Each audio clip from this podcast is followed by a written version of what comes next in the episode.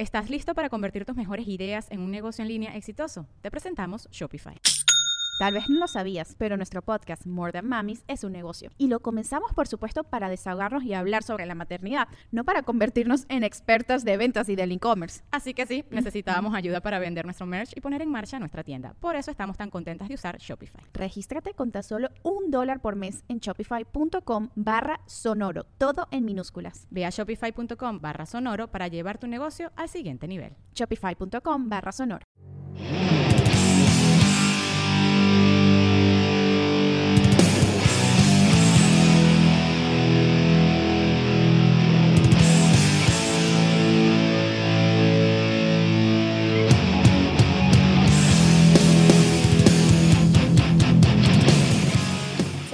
Decirle a mi mamá y mi mamá como, ¿cómo te gusta ese morbo? Qué horrible. Y yo, Mamá, se me hace súper duro, güey. hablo de gente mamá, que se muere enferma. drogándose todos los días. ¿Cómo crees que no va a gustar esas cosas? Mamá, veo películas de terror y con sangre, la gente se le sale el intestino y yo sigo de que, bueno, hasta mañana.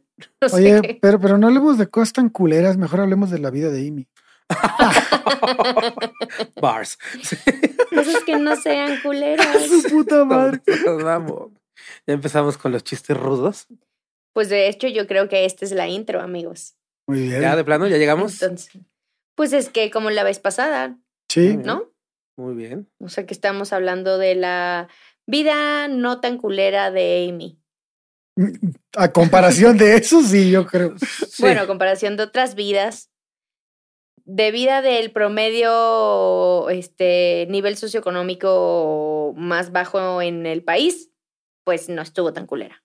No. No, sí. Ah, no. Y Shubi, Sí, esa parte fue una vida de privilegio, tal vez.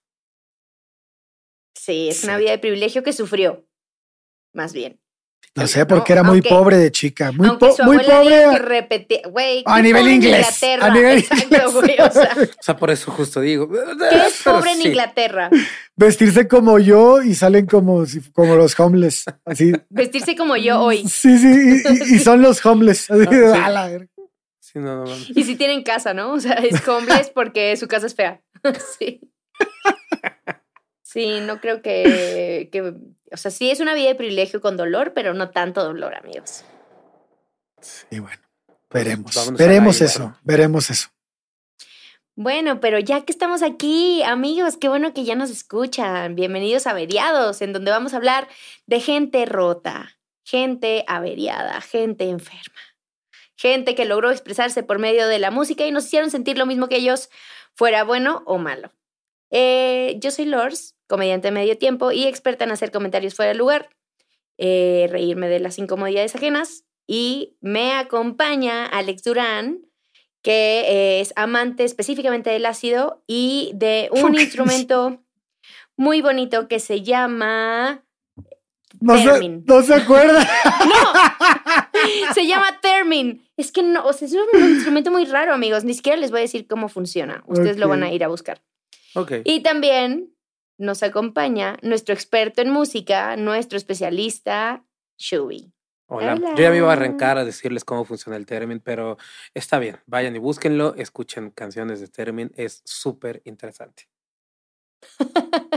Yo voy a subir un... Pueden ir a redes sociales e investigan qué es el Termin. Muy bien. Ahí se los vamos a poner. Es amigos. más, es más, mándenos historias así de ustedes tocando esa madre. Es más, ahorita va a sonar un Termin.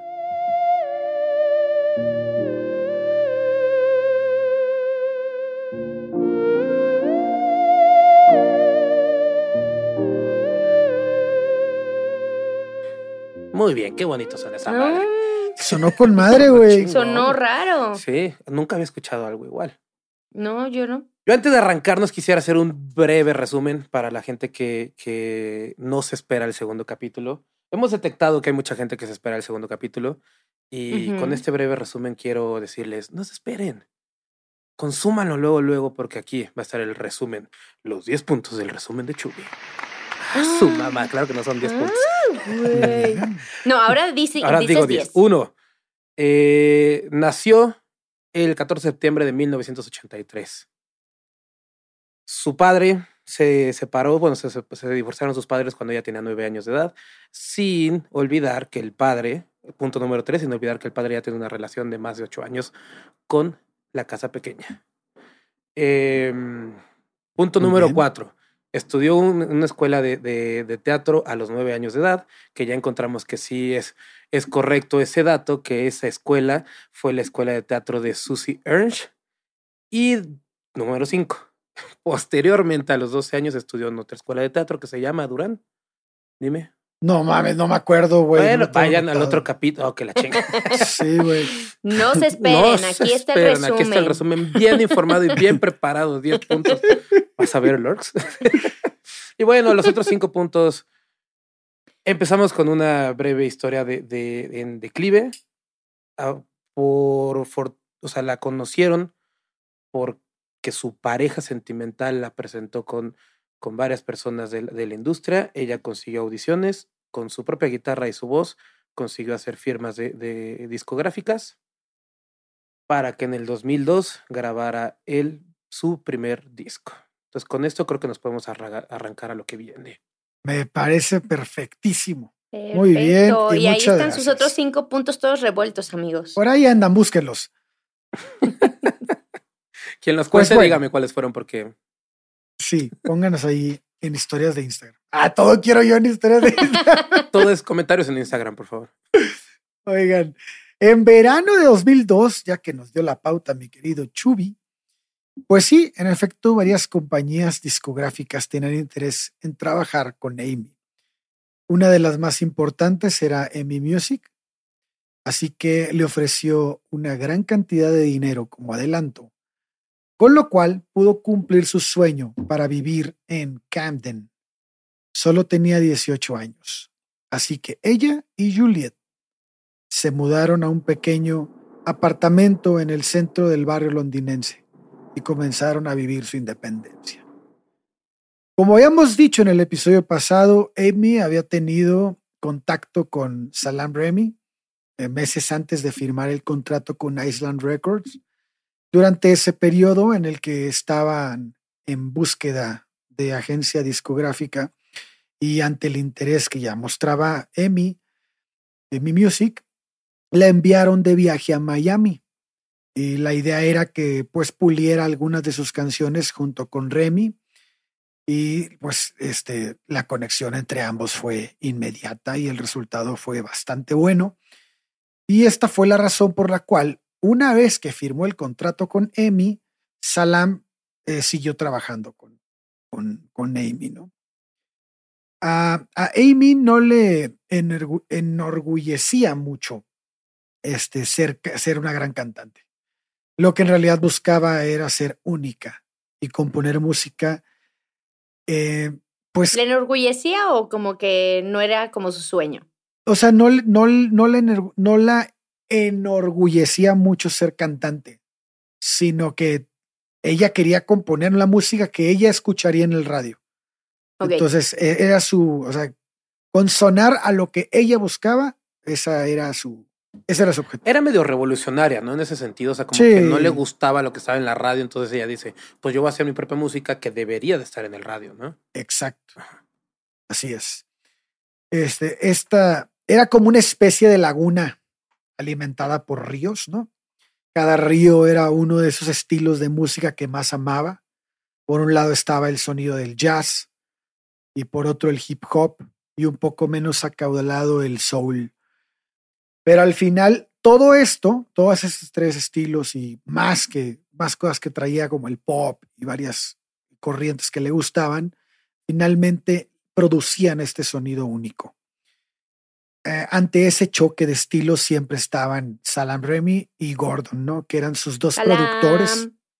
Solo, solo que Salam Remy, solo, salam. solo que era, eran sus dos productores y, y la apoyaban mucho en sus selecciones, este, pero siempre le ponían ese granito de arena para mantener su, su sonido vigente, ¿no? Su sonido actual. Esto provocó que después de firmar el contrato se trabajara en un desarrollo dual. Vaya, no apostó la disquera con un solo productor, sino que escogió dos líneas de trabajo, una con Remy y una con Gordon. Entonces, a mí no podía creer que, que estas dos pues, eran unos personajes importantísimos en el medio. Entonces ella decía, güey, qué pedo, no sabía que... Que eh, tenía tanto talento para y- que estos y, y que, trabajaran ajá, exacto, que mi talento fuera a llenar las expectativas de ellos como para ponerme enfrente a estas dos personas, ¿no? Este, y la verdad es que el proceso se dio bastante rápido. Hay que decir que ella ya tenía varios esbozos e ideas de, que- fueron evo- evolucionando y enriqueciéndose y enriqueciendo con el asesoramiento de los productores, pero sí tenía una base. Entonces, como que no empezaron de cero, empezaron a partir de su talento y por eso es que es tan importante, ¿no? Esta unión de estas tres personas. En 2003, como les dijimos, llegó Frank, creo que lo comentamos el episodio pasado. Fue el primer disco de Amy, un disco lleno de sonidos bastante viejos, este, porque sonaba con este estilo de jazz, pero con esta atmósfera actual que, los productores alcanzaban a rellenar. Eh, en ese momento no existía nada igual en la música en su voz y en sus letras. O sea, estamos hablando de un sonido que llega a romper con el status quo, ¿no? Que, que en el momento estaba sonando en cualquier estación de radio. Eh, en un principio se sintió bastante cómoda con el resultado de, de Frank. Sin embargo, con el tiempo comenzó a mostrarse harta. Eh, el disco le dejaba, la dejaba muy expuesta y esto de alguna manera pues a ella no le gustaba. Ya lo habíamos hablado en el primer episodio también, que a ella no estaba preparada para el impacto social que iba a tener.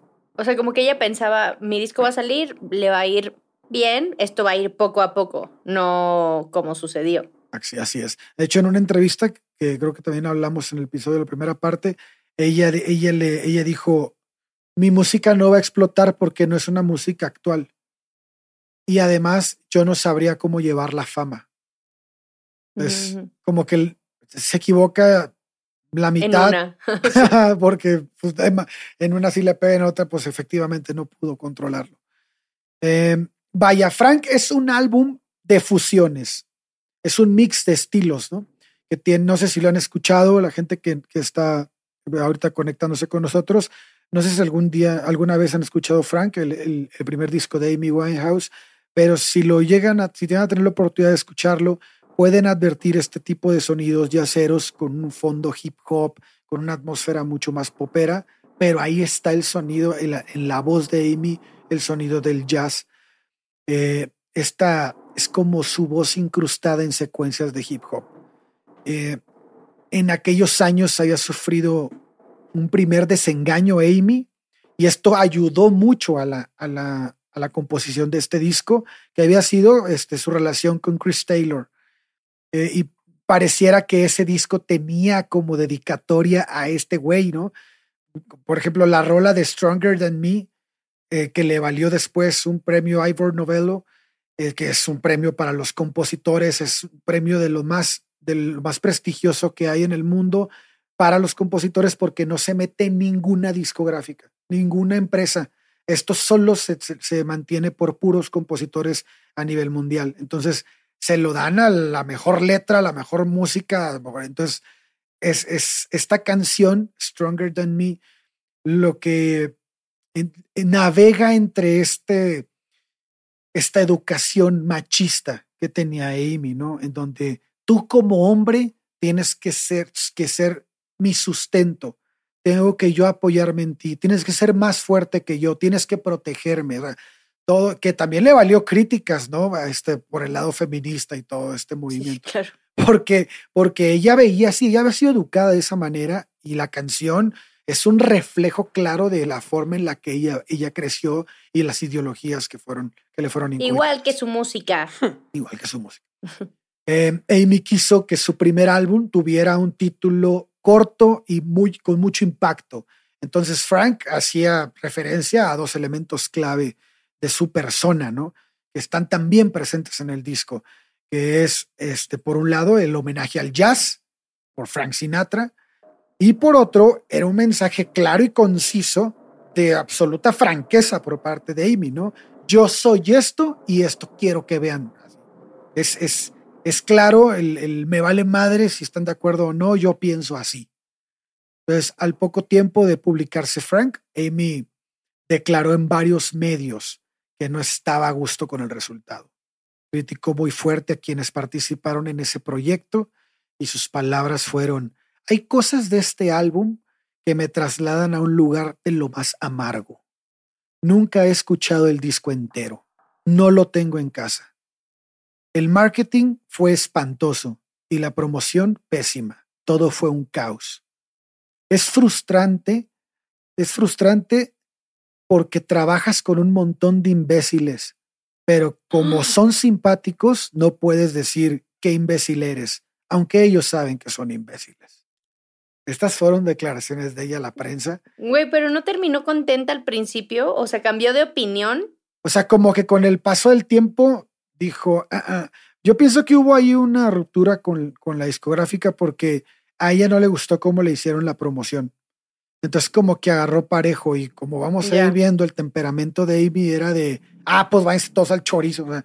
es, es, así, o sea, y, lo vimos, lo podemos ver en altercados que tuvo con estrellas mundiales y, y, este, y no se medía para decir las cosas, hubiera un micrófono enfrente o no. En 2004 culminó la promoción de Frank. Amy regresó al anonimato, no extrañaba los escenarios, es la verdad eh, de alguna manera u otra quería su vida de vuelta, ¿no? Así que optó por perderse en el ambiente nocturno de Camden hasta casi desaparecer. Que cabe mencionar que ese ambiente nocturno era, era un ambiente fuerte y popularmente conocido en todo el mundo. Sí. O sea, estamos hablando de, de gente que ha salido de ahí, son integrantes de, de Blur, integrantes de, de, Oasis, los hermanos Gallagher, se la vivían ahí en Camden. O sea, todo el Britpop realmente tiene como un cierto origen en Camden. Por eso es que ella moría por vivir en esa zona. Le encantaba toda esa, esa parte y pues fue muy fácil perderse en ese ambiente. ¿Ahí ya tenía algún tipo de adicción o solamente era como... Apenas vamos a entrar. Ahorita le voy a entrar la peor adicción que tiene y esa adicción tiene nombre y apellido. No, ya sé, ya sé quién es.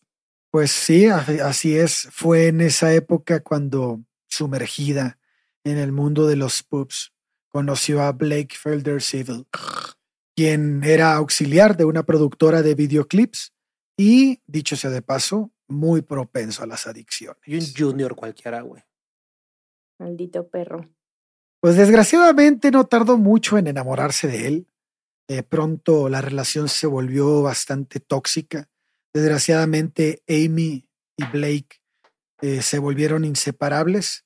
Solo un mes después, Amy aplicaría la nodaliña y se tatuaría el nombre de su nuevo novio en el pecho. Más bien, Blake aplicaría la, la no, no, no, porque la que se tatuó fue Amy. Ah, sí. Ah, por eso Blake se lo pidió. No, pero no nos importa Blake. Eh, él lo traía tatuado, eh, no recuerdo si en el cuello o en la vale cara. madre, Blake que se muera. La cuestión es que es muy parecido a, la cuestión nodal, porque él se lo tatuó en el cuello o en la cara, no recuerdo. Creo que en el cuello. No. Traía el Amy, ajá. Sí, sí. sí porque Amy se lo tatuó en el pecho. En el pecho izquierdo, en, su corazoncito. Uno está haciendo las cosas mal cuando sabe que no se tatúan por ti. tal vez no tengo el nivel de toxicidad que se requiere. Algo estamos haciendo mal, Lorx. Algo estamos haciendo mal. Sí, por favor. Por favor, vuelvan al camino. Voy a hablar con mi novia mañana. Quiero mi nombre aquí, Shubi, en grande. en la mano. Qué horror. Así. No mames. Bonito detalle. Pues en, en, en aquellos primeros meses de 2005 vivió pues digamos que muy intensa su relación. Este, pues ya saben, ¿no? En los excesos, la transformación era, era obvia para, para cualquiera que la pudiera, que pudiera verla. Había perdido muchísimo peso. Su familia, los managers, la discográfica estaban bastante preocupados. Comenzaba a tener problemas con el alcohol durante sus giras. Y luego se vino un evento que eh, empezaría afectar a Amy de manera mucho más grave, que fue la ruptura con Blake, ¿no? Esto agudizó todo. Y fue solo unos meses después eh, este, de que esta ruptura se dio, cuando Amy estaba ya sumergida en una profunda depresión eh, que buscaba siempre anestesiar por medio del alcohol. Y aquí apareció Nick Shimansky, que era su amigo y representante. Intentó convencerla de que entrara a un centro de rehabilitación. Él en verdad quería salvarla, pero la negativa era tajante. Podemos verla impresa en Rehab y este, eh, sí se pronuncia Rehab. Sí. Sí, se pronuncia Ah, Rehab. Muy bien. Muy bien, Muy bien, aplausos chingada madre. Tried to make me go to rehab. I said no, no, no. Yes, I've been black, but when I come back, no, no, no. I ain't got the time, and if my daddy thinks I'm fine, just try to make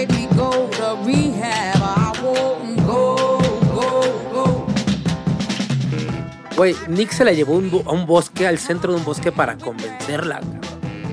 Así, A la madre, No qué sé si- peligroso. para hablar No sé, ella, no no. sé, Shubi, no sé si eso es como algo súper cabrón No, no, como compa, ¿sabes? No, o sea, no es algo que yo haría. No, espera, es- espera, creo que sí, o sea, no es llevarte al centro del bosque aquí donde no hay nadie y no, no, sino es como justo eso, llevar un, un espacio donde, donde estamos tú y yo, güey, o sea, no hay nada más, ven, platiquemos, eh, observa lo que te está pasando, güey, o sea, creo que, que aparte Shimansky no tenía malas intenciones con ella. eh, No, para estaba nada. enamorado. Sí, yo, yo sí mantengo la flecha. Él estaba enamorado de, de Amy y sí se, o sea, la lleva, platica con ella, la convence de ir a rehab.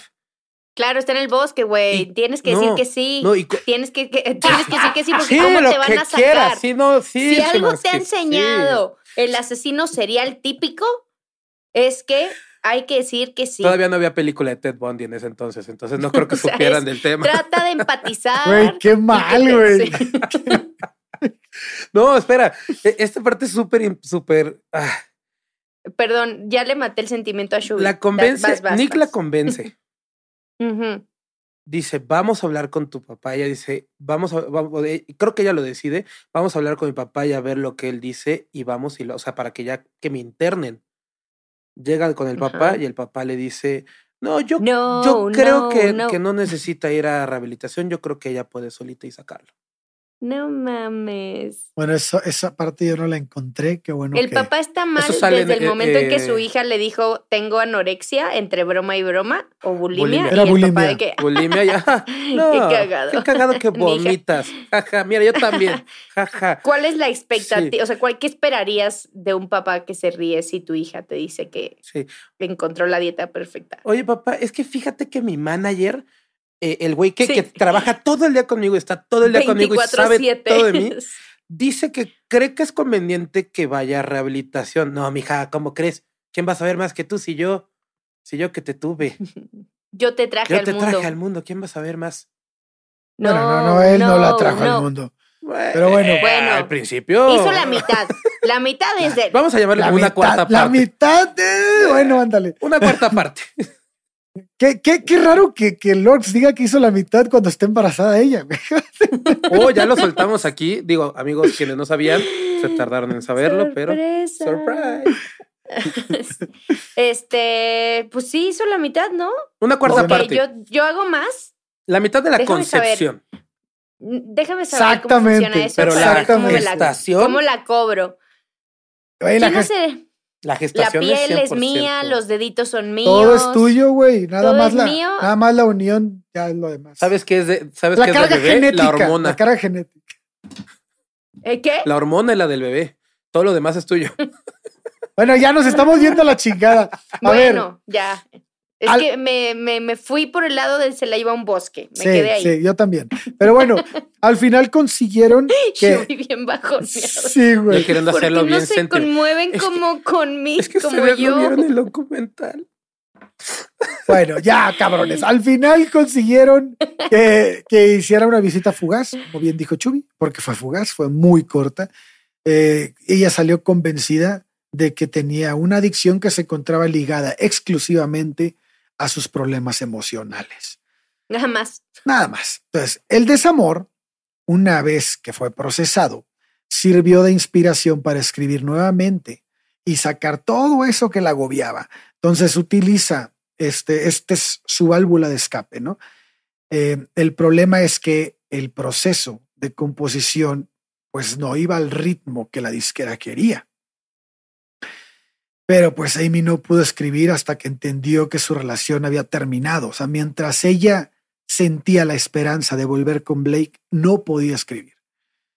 Así que se distanció lo suficiente de él para no sufrir más. Y bueno, pues la agencia de, de Amy en ese entonces quería renovar también el contrato con ella, pero ella estaba indecisa. Porque aunque adoraba a Szymanski, en verdad quería este, seguir con él porque pues la había ayudado mucho. Seguía también enojada por algunos detalles de Frank, ya ven todas las declaraciones que hizo, ¿no? Y se negaba a tener cualquier vínculo con Simon Fowler. Así que a principios de 2006 firmó con Ray Cosberg en Metropolis Music, una empresa que había llevado a la promoción de algunos conciertos de Amy y que se había sentido bastante satisfecha con ellos. Eh, para ese entonces, el padre de Amy lo que quería era sacarla ¿no? de la rutina, llevarla hacia otros lados y la convence de irse a pasar un tiempo a Alicante. Amy acepta, ese cambio de aires le viene bastante bien y poco a poco vuelve a escribir. Durante el tiempo que estuvo en ese lugar, ella no tenía guitarra, así que comenzó a investigar con algunos conocidos y le fueron diciendo que tenía que ir a Gata de Gorgos, que es un municipio situado al noreste de la provincia de Alicante, en la comarca de la Marina Alta. Eh, estaba ahí un taller artesanal donde trabajaban los hermanos Broseta. Eh, así fue como ella mandó hacer su guitarra, este, un instrumento que le dictaría algunos de los éxitos de Back to Black. Desgraciadamente esa guitarra fue robada en su casa en Camden. Pero bueno, el ánimo de Amy, lo importante es que venía mejorando, ¿no? Parecía una mujer mucho más tranquila, una mujer feliz, con una nueva pareja que en ese entonces era Alex Clare. Había regresado a los escenarios, pero aún no quería entrar al estudio. Esta va a ser una constante ¿eh? hasta el final de su vida. Cada que ella caía en una depresión o tenía un problema de carácter eh, emocional, en el primer lugar en donde golpeaba era en su composición y en sus ganas de entrar al, estudio a grabar. o a no querer entrar al estudio a grabar. No, pues se iban las ganas, no te no quería entrar. Ajá. Todo cambió eh, cuando empezó esto la primera vez. Quien hace que ella vuelva es Darkus Busy. ¿Se acuerdan de él? Lo hablamos también en el primer episodio. Durante un tiempo estuvo insistiéndole mucho en que conociera a Mark Ronson.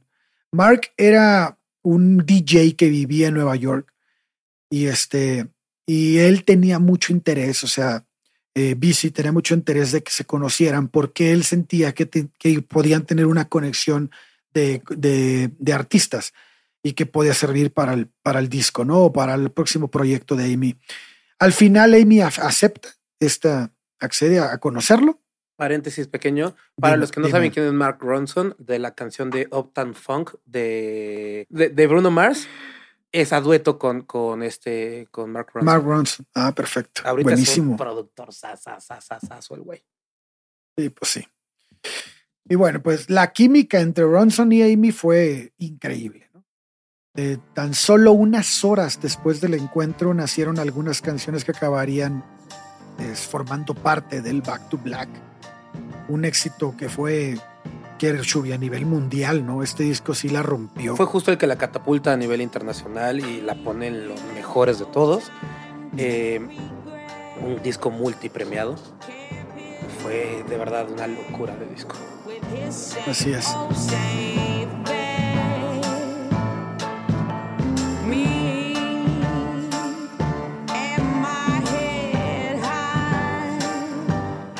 Pues el proceso de composición terminó solo unos meses después. Además de Ronson, Island volvió a contar con Salam, Salam Remy, eh, quien se encargó de la otra mitad del disco. ¿no? Correcto. Entre Nueva York y Miami eh, este, se realizó eh, ese segundo álbum y por todo el problema este del, estado de ánimo de Amy, justo como que la disquera le pregunta a Salam, oye, si quieres, Salam, si quieres entrarle o, o no a esto. Y él dice, güey, si ustedes no me lo preguntaban, de todas formas, yo iba a pagar por estar en ese disco, por grabar ese disco. Ok.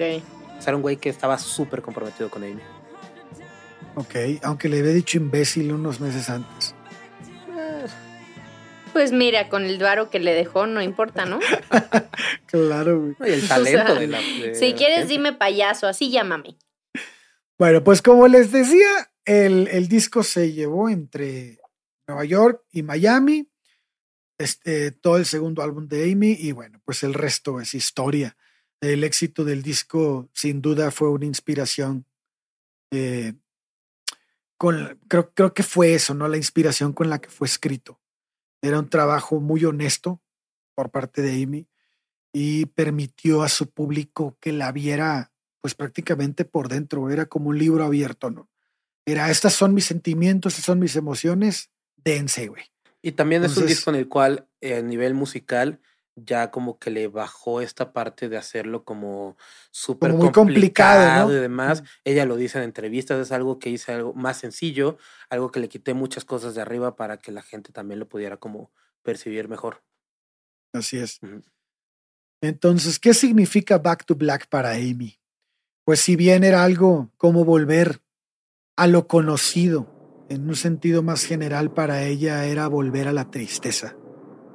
Como volver al negro, este, dice ella, con, con volver al negro me refería a túneles, a beber demasiado y a estar terriblemente deprimida. La, la banda que acompaña a Amy durante las horas de grabación y la gira fueron The Dap Kings, aquel grupo legendario que en su tiempo acompañó a Sharon Jones.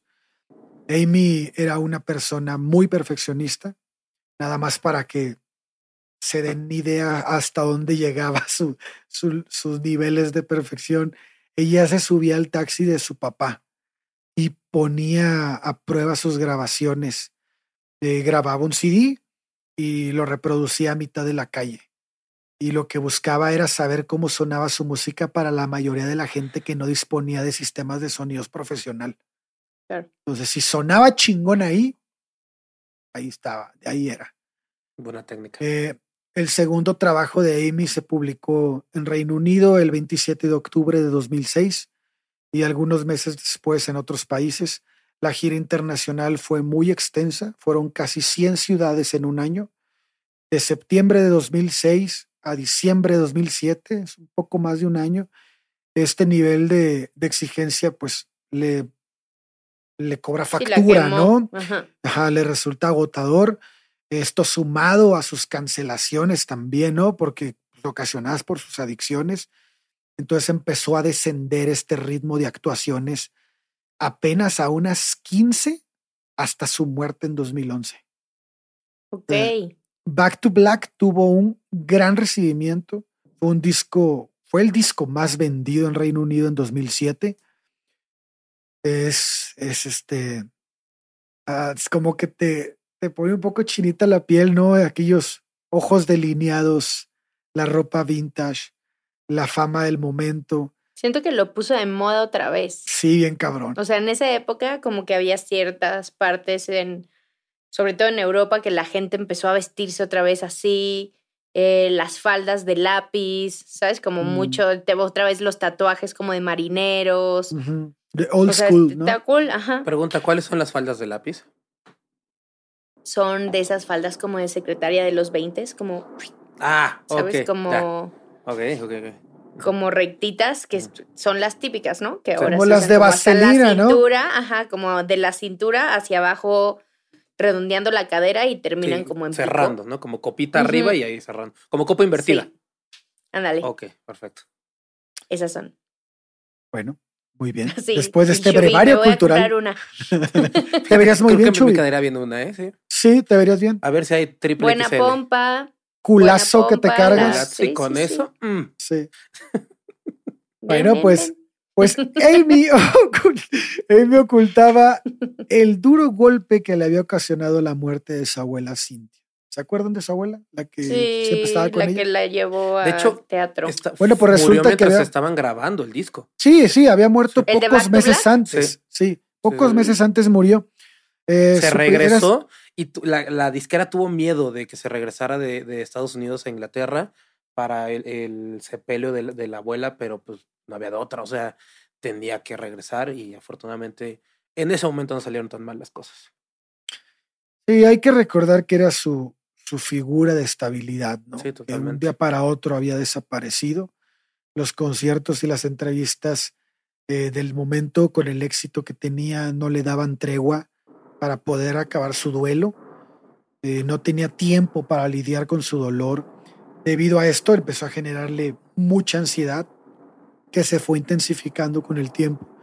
Sus borracheras eran ya tele- televisadas, era el centro de las miradas de, este, del público. Sí, ya la decadencia y todo el mundo viendo. Que también Sí. era, híjole, la prensa en ese momento, bueno, es... No, todo el tiempo. De aquí en adelante, todo el tiempo la prensa se portó como unos reverendos hijos de puta, güey. Hay videos, eh, no sé, seguro ponen Amy Winehouse y le van a salir de las primeras fotos, le van a salir una foto en la que está toda desconfigurada, Güey, que horrible. se ve sí. espantosa. Y, y de verdad, hay video de justo ese momento de cuando le tomaron la foto y no se veía ni la, o sea, ni una cuarta parte de cómo se ve en la foto. Claramente es una foto mala tomada, mal tomada, con mala hazaña, con, con ganas de, de, de- de Sí, la sacar la nota para- roja. O Para sea, pintar ese personaje, sí, ¿no? de Mm. verdad es que la, la prensa fue demasiado ojete, güey, con, con, con Amy, güey. No, y, y, y, y la reacción, la forma de defenderse ante ese ataque por parte de la prensa, pues fue la rebeldía, güey. Totalmente. Fue- Es que aparte, imagínate, tú lidiaste con tu- cómo te ves a ti misma toda la vida, desde chiquita. Un tema, el tema de manejar el, el sobrepeso, si es que lo tenía o no lo tenía, tiene que ver con cómo te ves a ti misma, cuál es tu percepción. Y luego llega un punto en el que tienes problemas, emocionalmente estás mal, y en vez de que te ayuden o te dejen en paz al menos, te toman las peores fotos que te puedan tomar, güey. Yo no sé si a ustedes les ha pasado, chance no, porque son vatos, pero a mí me ha pasado de pedirle a una amiga de, ¿puedes bajar esa foto, por favor? Por favor, puedes bajar esa foto, es algo horrible, porque te da pena. Y eso es en redes sociales, güey, donde tienes a tus Sí. amigos. Lorx, Imagínate pasó a la nivel semana pasada que subiste un contenido, bueno, que ibas a subir un contenido y yo dije, oye, ¿podríamos cambiarle fotito?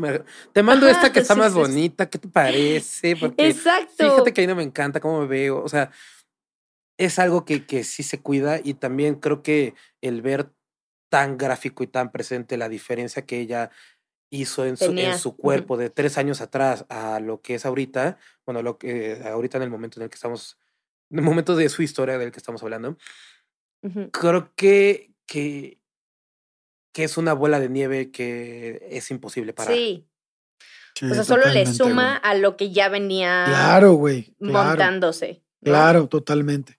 Totalmente. Pues, este, para ese entonces ella eh, había roto su relación con Alex Clare en vísperas de su gira por Estados Unidos, ¿no? Y anunció que se había comprometido con Blake. No. Blake regresa. O sea, lo cortó por Blake. Sí, él nunca lo olvidó. Eh, de hecho, la pareja se casó en secreto en Miami el 18 de mayo de ese año. Eh, nuevamente juntos los periódicos se deleitaron, ¿no? Ya saben, con espectaculares empapados de alcohol, drogas y problemas, eh, pues que se suscitaban en sus noches interminables y excesos.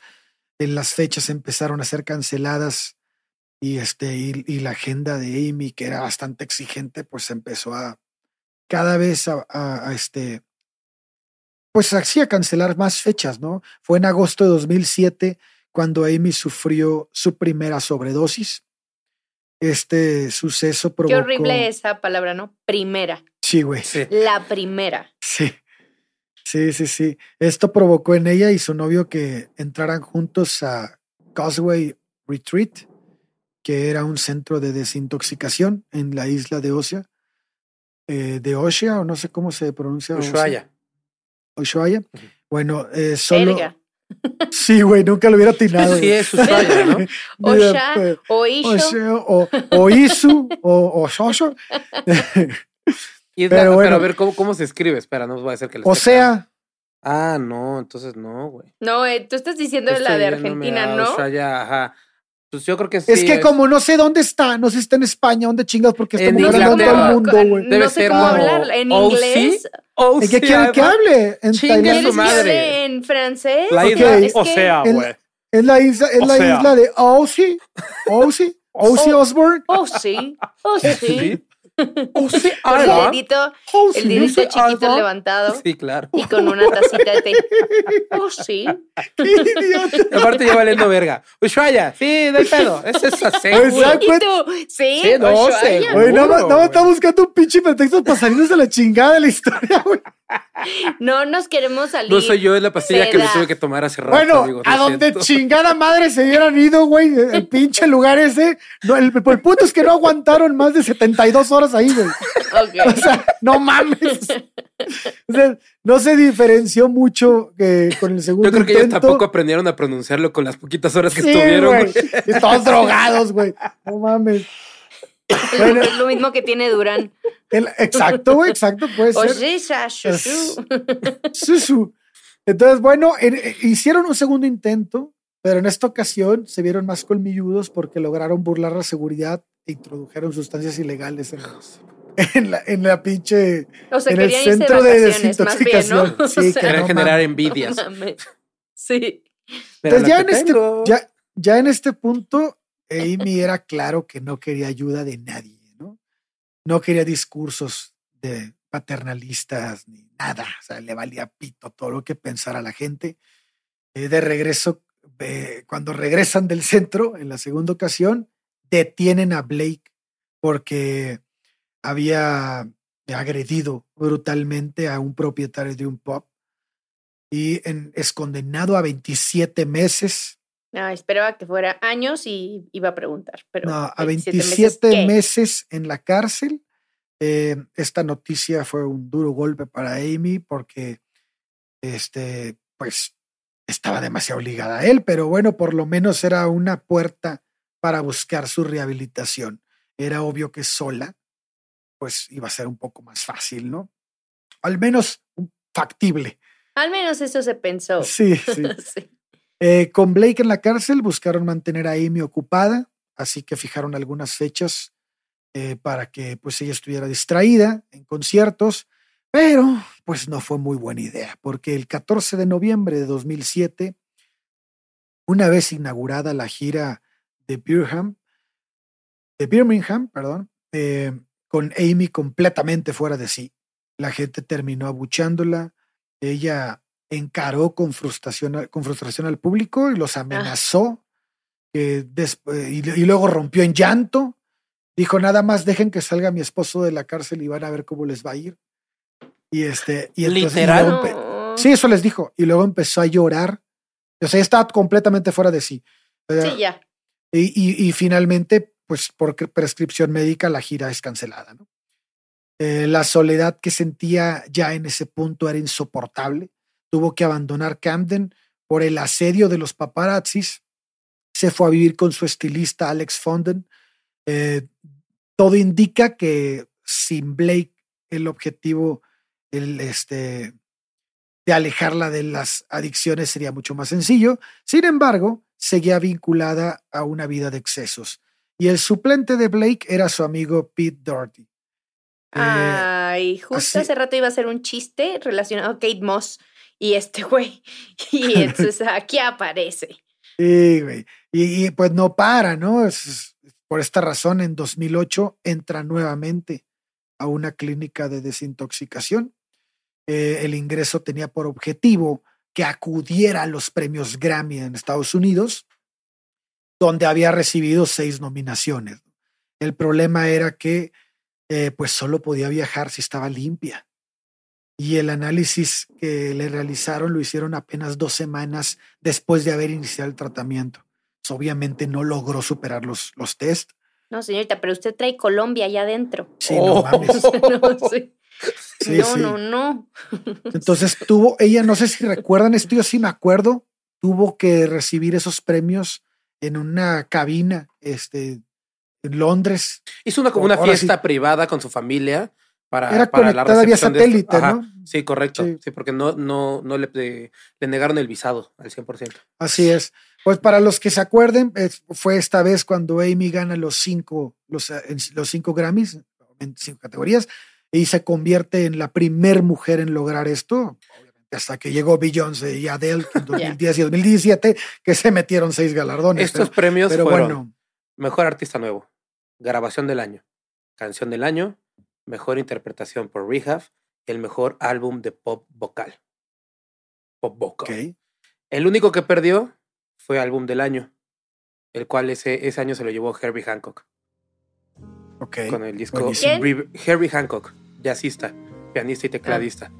De, se llevó, el disco se llama River de Johnny Letters, es de Herbie Hancock. Muy ¿Y bien. sí es mucho mejor que el de Amy? Híjole, creo que no podemos hacer una comparativa así. los géneros son muy distintos y a mí se me hace algo demasiado cagado que haya que haya ganado un disco de jazz, que es algo totalmente inusual, y que le haya ganado un disco que le quitó lo, lo- lo de jazz para llegar a estar donde está. Entonces es como medio irónico, pues como es la vida, ¿no? Medio sarcástica. Así es. Pues fíjense, estaban las cosas tan mal que Amy confesó a su amiga Juliet eh, que estaba muy aburrida. Ella dijo, todo es tan aburrido sin drogas. Pues en e- e- ese, ese, ese mismo Blake. año también, y sin Blake, es, pues era la droga más cabrona. Este, ese mismo año, ella es diagnosticada con efisema pulmonar en fase temprana en junio. Ok. Y sol, Amy. Sí, Amy.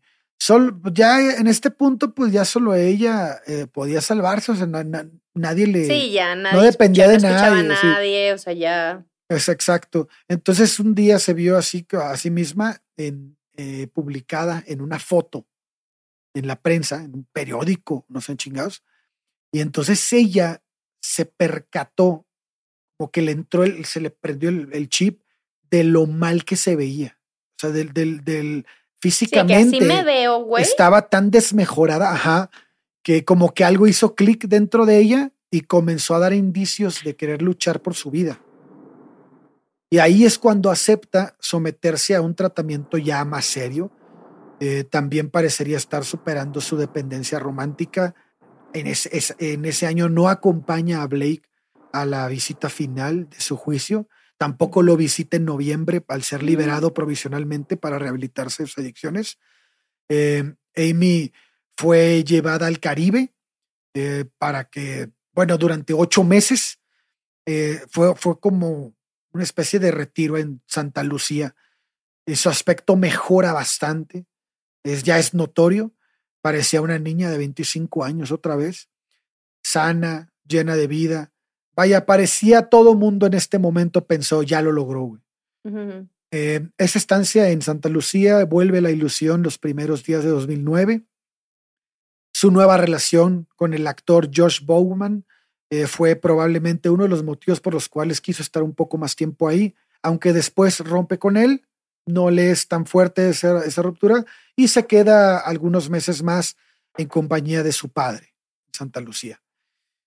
Esta nueva relación eh, como sale en medios y hay fotos y ya saben, pues lo que provoca es que Blake le pide el divorcio. Claro, y apenas iba a decir, le puso el cuerno. Sí, güey. Están casados todavía. Y- ajá, pero pues ya Amy aquí ya... Pero está para- bien, ponle el cuerno, estúpido Blake. Sí, además es la mejor forma en la que ya te separes. Entonces ya él, él le dice, el divorcio... Los tips, los tips de Güey, ¿estás, Alex estás de Duran. acuerdo Tip de que esa relación ya era necesario separarla, güey? Sí, no, definitivo. No, sí, pero fue muy chistoso, como, como si lo hubieras contado desde, desde ti. Ah, Es pues la puede mejor relación, es la mejor forma de Es la separarse, mejor amigos. forma. Tomen nota. Sí. Si se consiguen un Blake. Tip de Durán. Si se consiguen un Blake, pónganle el cuerno y se va. bueno, y este, y bueno, pues ahí ya pide, le pide el divorcio, pero Amy ya está bien fortalecida. Eh, de hecho, eh, ahí, en ese tiempo fue cuando lanza su propia discográfica que se llama Lioness. Eh, a la par de eso, empieza como que una inquietud que crece en ella. Y esta inquietud es que ella comienza a soñar con la idea de algún día ser madre. Esto se Mm. intensifica a mediados de 2010 y este, debido a que conoce a Rick Travis, es un director de cine británico con quien mantendría una relación eh, más, más o menos estable hasta su muerte. Ah, él- ok. Sí. La bueno, pues que ya no estamos muy lejanos de su muerte. Fueron meses. Eh, sí. La maternidad. Yo todavía en mi cabeza era así como, claro, es que todavía vamos a llegar hasta el 2020. Sí, no, no, no, bueno fuera. Pero bueno, la maternidad realmente obsesiona a Amy en este punto. Eh, tal vez algo que sirvió de combustible para alimentar ese sentimiento es que sabía las pocas posibilidades que tenía de lograrlo. La medicación que estaba recibiendo para contrarrestar sus adicciones reducía bastante las probabilidades de quedar embarazada. Esto aunado a que si bien había logrado un autocontrol respecto de las drogas duras, desgraciadamente no había ocurrido lo mismo en relación con el alcohol y tampoco con sus desórdenes alimenticios. La bulimia y la anorexia, aunque se les dio menos difusión en, en prensa, la perjudica- perjudicaron bastante su salud. En este punto hay que decirlo, su economía era bastante buena, aunque ni siquiera entró a grabar ni estaba dando giras. Amy era millonaria, compró un Pues caserón. sí, con esos dos o sea, discos, güey. Sí, sí, sí, era una locura, una locura. Este, pero también seguía este rollo de que eh, no quería componer. Ella ya se sentía aburrida. Eh, vaya, a ver, era una persona que había llegado a la cima y en la cima había valido madre. Entonces, como que nada la, nada la, le provocaba seguir adelante. O sea, ya estuve allá y estuvo de la verga. Entonces, no tenía ganas e intenciones de volver a estar en ese lugar. Su adicción al alcohol, como les decía, no cesaba. En 2011 ingresó a una clínica para tratar de preparar su regreso a los escenarios. Parecía que estaba de vuelta. Los arreglos con los hoteles y lugares en donde eh, a dónde llegar eh, eran de cero alcohol, cero alcohol a su disposición. Pero el 19 de junio en Belgrado ocurrió un desastre. Amy logró eludir a todo su equipo y se emborrachó a escondidas. Eh, sale al escenario completamente fuera de sí. El público que ya había esperado una hora fue testigo de una Amy en un estado lamentable y entre abucheos y videos invadiendo las redes con su estado físico completamente desencajado, van a cobrar significado solo un mes más tarde. Mm. Eh, en aquellos últimos días corrió el rumor de que Amy estaba bebiendo mucho más que nunca. Eh, la causa, la verdad es que se desconocía, aunque se apuntaba mucho a las rupturas que se estaban dando con Reg constantemente, como que volvían y venían, y esto también eh, probablemente con el contacto que seguía manteniendo con Blake. Eh, Ah, lo- Seguían hablando. sí, sí, desgraciadamente ahí nunca pudo superarlo. No sé si, Lo- si el proceso de, de la demanda de divorcio fue rápido, pero creo que también por, eso, por esa cuestión tienen que seguir en contacto. Puta, Ok. Qué hueva. Pues lo que llevó a Amy a beber hasta morir la noche del 22 de julio de 2011 jamás lo sabremos. Lo más probable es que no existiera un motivo especial y fuese una velada normal, cualquiera, para ella. Eh, sola y borracha, repasando sus videos en YouTube, tal vez tuiteando algunas frases tan oscuras que solía hacer, ¿no? Eh, la verdad es que Amy no quería morir. Amy había hablado con su médico un día anterior sobre esto. Eh, no ¿Sobre fue qué? ¿Sobre su miedo a la muerte? o sobre sobre no su- querer morir. Ella Literal, no quería- literal el sobre médico hagamos dice. algo? Ok. Ella le dijo a su, a, a su médico, no quiero morir. Literal le dijo el No. espacio. Ajá, no fue un suicidio. Fue tal vez una imprudencia dentro de su tan fuerte adicción. Eh, tenía una capacidad autodestructiva bastante fuerte. Eh, la intoxicación aguda por alcohol agravada por su efisema pulmonar y varios años de bulimia fue la razón por la que a los 27 años Amy Winehouse murió, al igual que Jimi Hendrix, Janis Joplin y Kurt Cobain. Em, vaya, todos, lo que, todos los que seguimos su carrera cream- sentíamos que era un final ineludible, o sea, te- iba a pasar, Sí, o sea, sí, sí. era algo que, que se veía venir. Fue bastante duro para la familia y para la gente que estaba muy cercana a ella, porque todos ellos lo sabían, sabían hacia dónde iba y sabían que si, que si ella no salía de ese hoyo, ya no se puede hacer nada más. Entonces, pues, esta es la triste historia de Amy Winehouse. Y pero espera, ¿sabemos quién la encontró? Sí. O sea, ¿qué, qué, qué pasó? La encuentra el, el guardaespaldas. El guardaespaldas, este, ella tenía. Al día siguiente en la mañana, tipo. Sí, y justo su muerte está marcada oficialmente como el 23 de julio. Fue la noche del 22 donde toma la, la, la borrachera. Este, Sí, se porque, echa- digo, fiesta no era, la, era fiesta Sí, de está sola. ella con tres botellas de vodka, o sea, eran sus únicos acompañantes. Tres botellas de vodka se chingó. Eh, sí, de hecho, eh, el guardaespaldas dice que va a verla eh, y que la encuentra dormida y que dice, bueno, pues se empedó. Porque era habitual, di- dice él que, Sí, sí, que sí. pasaban con tu tres meses que no tomaba nada y de repente se pone una pedota. Pe- Ajá, y otra vez tres, cuatro meses sin nada y otra vez una pinche pedota. O sea, era, era como así intermitente, pero dejaba de tomar mucho para un día destramparse muchísimo, ¿no? Este, que de hecho hay una frase que comenta el papá, ¿no? Que, que todo, que tal cual lo dice, todo lo que Amy hizo, lo hizo en exceso. Bebió en exceso y también se, desintoxicó en exceso. Porque ella tomaba pastillas medicadas, evi- evidentemente, por un psicólogo y un psiquiatra, pero pues sí, también si estás estirando tanto para, sí, para claro, la no da, rehabilitación y Ujú. le metes el alcohol, aparte le sumas la, la bulimia, le sumas pues todos los problemas que ella traía de rehabilitación de drogas también, eh, pues claramente no iba a aguantar, ¿no? Algo, eh, te digo, después regresa el guardaespaldas a decir, oye, no, pues espérate, ya para que siga dormida, ya es muy tarde, se metió, la vio en la misma posición, eh, supuso que algo estaba mal, y ahí fue cuando se da cuenta que estaba Sí. muerta y llama al... Supuso un poquito tarde que estaba algo mal. Sí, y ahí fue Ujú. cuando llama a la policía ya para, para reportarla. La, la autopsia da un, un, un nivel de alcohol en la sangre de 4.16 gramos por litro. Ojo, para los que no sepamos, porque yo tampoco lo sabía, lo fui investigando. El límite aquí en México para manejar y también en Gran Bretaña es de 0.8 gramos por litro en la sangre. Aspirado es de 0.4 gramos aquí en México. En, en España es de 0.5 para el manejo en sangre. Pero para considerar un nivel fatal donde ya tienes un coma etílico, es entre los 3 y los 4 Tres. gramos. O sea, desde los 3 Mm. gramos ya se puede, o sea, ya puedes tener un, un, un, un- un coma etílico que puede llevar, o sea, ya fatal. A la muerte. Ajá. Ajá. Encontraron 4.16 gramos de alcohol por litro de sangre. Encontraron en su, en su habitación dos botellas de vodka de litro, bueno, grandes, yo me imagino que son de las de litro, y una, sí, y sí. una pequeña botella.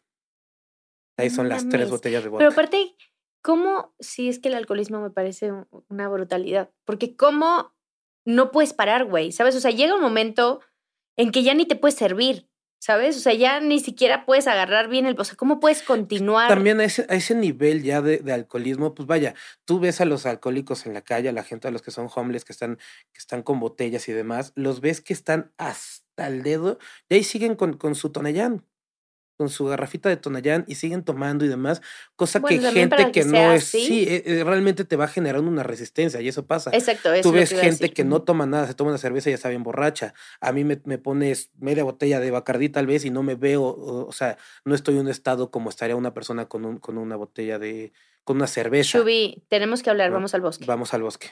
Ah, ¿Cuál te gusta? Chapultepec, tenemos también el de las águilas. Chale, güey. El Ajusco, fíjate que es bonito. Hay buenos bares, digo, buenos gochas donde podemos platicar. Yo ya aquí llorando y cortándome las venas en mi cierre y tú, vamos al bosque. No, e- es, es, o sea, estos datos los traigo porque creo que son, son datos crudos que llevan, o sí, sea, sí, sí. que sí traen un poco, no tal vez, o sea, tal vez traen un poco de morbo, pero sí es un dato crudo para, para que puedan darse cuenta el, el, Sí, el, el punto de nivel alcoholismo en del el que ya problema que tenía, traía, güey. sí, o correcto, sí. sea, 4.16 gramos por litro. de cuando el límite es de que punto 4. Sí, no, y, y el límite para morirte es tres. O sea, Sí, un se punto mamó. y 16 más. Exacto. O sea, no sé cuánto aguantaba ya para que pudiera llegar hasta ahí, güey. Ah, cabrón. Sí, es una enfermedad muy, muy fea el alcoholismo. Sí. Pues así, así las cosas. Siempre bonitas historias aquí. Hay, hay un, un pequeño dato. Este, Amy fue incluida en la lista de VH1 en el 2012 de las 100 mejores mujeres en la música. Creo que el lugar donde se queda es un poco corto, pero bueno, vamos a, a analizarlo un poquito. Ella queda en el número 26. Ok. Eh, la lista en el número 100 la abren la eh, Pussycat Dolls. Eso están en, en Ah, el número mm, 100. Sí, sí, sí. Ajá. De ahí les voy a decir el top 5, del 5 para el primero. Ok. Eh, Madonna y quién más. Ah, espérate, spoilers, mi- spoilers mi cierre. Sí, spoilers. bueno, evidentemente, en quinto lugar está eh, Adele. Cuarto lugar, Lady. Gaga. En tercer lugar, Beyoncé. Cindy Lauper, ¿qué pedo? En segundo lugar, Mariah Carey. Ok. Y en el primerísimo lugar, Doña Madonna. no, güey, la de la, la, la, la peruana esa que cantaba la tetica. Ella está en el número uno. La tigresa del, La del tigresa oriente. del, oriente. Claro, güey, claro. Esa no es la de No, la la de la, es, esta Ah, Wendy no. Zulka. Wendy Zulka Wendy está en número uno. ¿Cómo no? Aplausos para Wendy Zulka. No, claramente en primer lugar está Madonna. Eh, creo que el primer lugar no, no lo discuto. En ese top 5 definitivamente considero que Alicia Keys debería de aparecer. Que Amy Sí. Winehouse debería de aparecer. Pero bueno, yo no hice Pero no lista. caben, güey. Solo son cinco. Pero, Pero en cuestión nivel, o sea, bueno, es que digo, también pero Lady ¿sabes Gaga y Beyoncé. creo? Que tiene que ver con que son showgirls, parte de las que están ahí. Pero, por ejemplo, Tina Turner a mí me parece que debería estar en el top 5, no mames.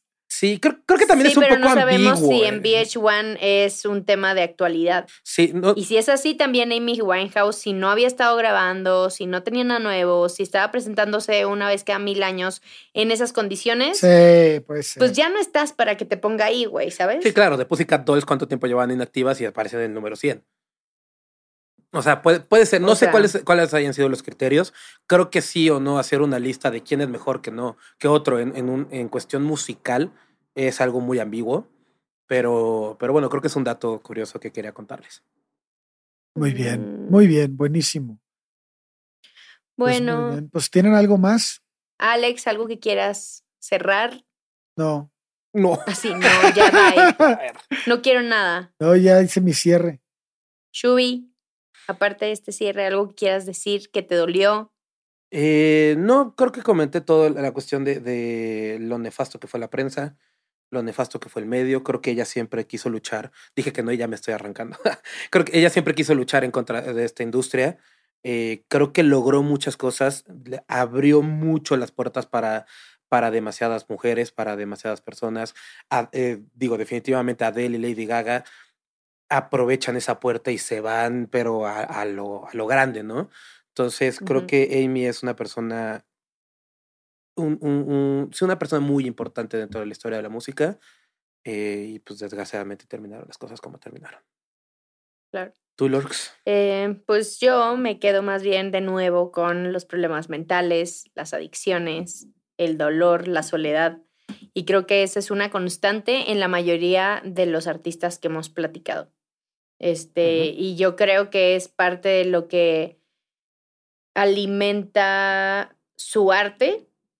O sea, e- inclusive, por ejemplo, en la comedia dicen que luego el dolor alimenta mucho el chiste como Claro. justo la comedia y todos tienen maneras distintas de como de comunicar ese dolor y estos eh, estos cruzan a niveles eh, o sea eh, no lo pueden controlar sabes o sea en vez de lograr permear su arte con su dolor el dolor se los traga vivos y pasa lo que pasa entonces Amy yo creo que eh, a mí me pasa y a, ustedes también, eh, es como que nos quedó debiendo, ¿sabes? Como, güey, ibas a hacer muchas cosas, estabas en un camino bien cabrón, o sea, tuviste dos discos, tres discos, dos discos, Dos discos. Dos, dos discos e hizo lo que hizo. O sea, dos discos y la metieron a lo. O sea, e- entra lamentablemente al club de los 27, pero como músicos reconocidos que entraron a este club en dos discos. ¿Sabes? O sea, creo que. Y sí, como dices, abrió muchas puertas, pero dejó debiendo también muchísimo. Y yo creo que la gente que trabajó con ella o que quería trabajar con ella. Eh, se quedó con esa sensación de que, güey, no. ¿por Sí, llegó, pateó la hiciste puerta y le valió madre, se fue. Pero justo, justo creo que esa es la parte clave de la vida de Amy. Ella no quería eso, güey. Sí, O sí, sea, a sí, ella no le interesaba todo lo que a los demás les interesaba de ella. sí. Ella decía, güey, yo sería feliz tocando la guitarra y cantando. No, no lo, lo- lo demás me vale madre. güey. Eh, Eso me parece que, que es pieza fundamental al momento de revisar su vida. Y por eso el título que le pusimos, ¿no? Yo no quería esto. Era, ella no buscaba eso. Y, finalmente es lo que termina consumiendo su vida, ¿no? Sí. Claro. Pero bueno, yo creo que, pues nada, nos vamos con este triste final como estamos acostumbrados. Entonces, ya solo para terminar, Alex, ¿dónde te pueden encontrar? Corsario.ereje en TikTok y en Instagram. Muy bien. Shubi, la recomendación de esta semana, por favor. Viene a una recomendación doble, pero no por doble artista, sino por doble canción. Eh, tenemos la fortuna de escuchar en vida a este artista, de platicar todas las semanas con él. Y este artista es Ale Durán. Ay, de su pinche madre. Su chingada madre. Les juro que no está comprada la, la mención. Pésame. No está comprada la mención. No, quiero recomendarles el, el- el- el buen disco. Bueno, que no es un disco, es un pequeño EP que sacó mi querido Alejandro Durán. Se, eh, lo encuentran en Spotify como Ale Durán. Consigue, eh, tiene dos canciones, una que se llama Náufrago, otra que se llama Saúl Gau. Y ahora que te tengo aquí, ¿qué significa, Saúl Gau. güey? Salgado es, Ah, Bad ahora Salgado. puede hablar portugués. es alemán. ¿Qué Ahora es? puede hablar alemán. Eh, Inglés Lo no, que- pero ¿qué tal el alemán, chingado? sí, güey. Bad Salgado es una ciudad al sur de Alemania, pegado al lago de Constanz, y es donde se me ocurrió la canción porque, no sé, estaba en una casa y vi la nieve por primera vez y no sé por qué carajo se me ocurrió esa canción. que empecé a escribir ahí, pero la terminé de escribir en, en México. En Tlaxcala. En, no, en Ciudad de México. De hecho, justo cuando grabábamos juntos, Ajá. este, eh, fue en ese entonces y era una exnovia alemana que yo tenía. Ella se fue a Alemania y la canción se la escribió. Ok. La verdad es que hay muy buenas canciones. Por favor, vayan, escúchenlas, denle mucho amor, compártanlas en todos lados. Eh. Y les juro que no es una mención pagada. Solo voy a agregar una cosa más antes de decir mis redes. Sí es. Este, por si no han odiado lo suficiente a Blake, voy a cerrar con una frase que dijo: A mí me gustaba más el crack y la heroína que lo que me gustaba a Amy. Yo soy Chubi, me pueden encontrar en guion bajo Chubi con XUWY. Gracias por escucharnos. Lorks. Ya no quiero decir nada, ese cierre está espectacular.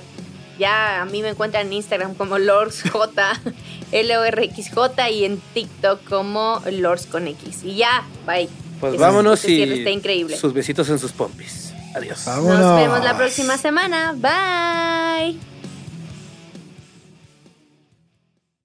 Judy was boring. Hello. Then Judy discovered ChumbaCasino.com. It's my little escape. Now Judy's the life of the party. Oh, baby, Mama's bringing home the bacon. Whoa, take it easy, Judy.